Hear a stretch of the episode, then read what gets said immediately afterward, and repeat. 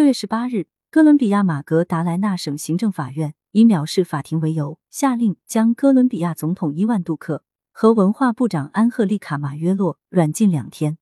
由于没有遵守该法院作出的裁决，杜克和马约洛还面临相当于两个月法定最低工资的罚款。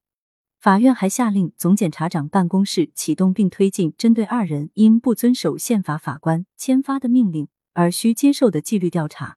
杜克和巴约洛违反了二零二一年六月一日该法院发布并经由国务委员会六月二十四日作出的裁决确认的执行判决，因为他们没有按照判决发布法令。该法院颁布的裁决要求两人下达政令，以期根据二零二零年第两千零五十八号法令的规定。通过圣马尔塔市五百周年总体规划。